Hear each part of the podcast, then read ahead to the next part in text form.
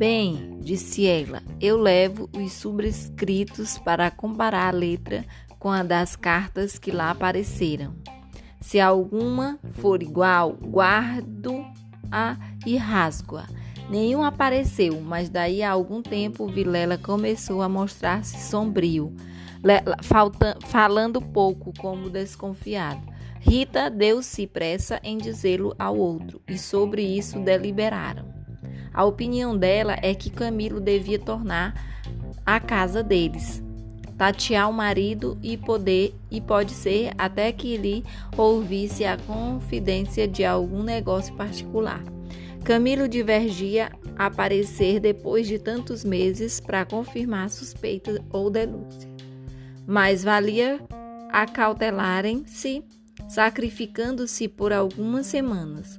Combinaram os meios de se corresponderem em caso de necessidade e separaram-se com lágrimas. No dia seguinte, estando na repartição, recebeu Camilo este bilhete de Vilela. Bem já já é a nossa casa. Preciso falar-te sem demora. Era mais de meio-dia.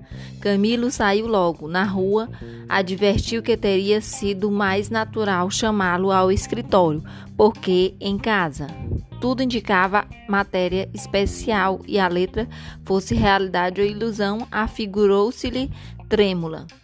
Ele combinou todas essas coisas com a notícia da véspera.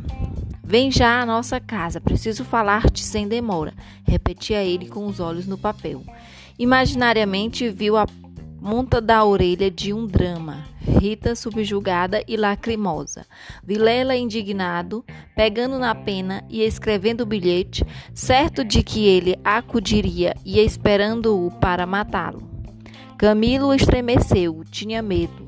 Depois sorriu, amarelo, e em todo caso repugnava-lhe a ideia de recuar e foi andando.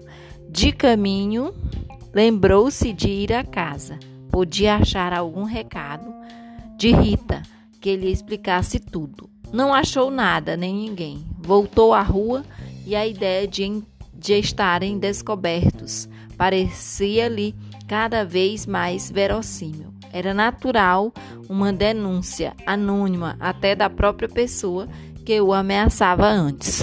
Podia ser que Vilela conhecesse agora tudo, a mesma suspensão de suas visitas sem motivo aparente, apenas com um pretexto fútil viria confirmar o resto.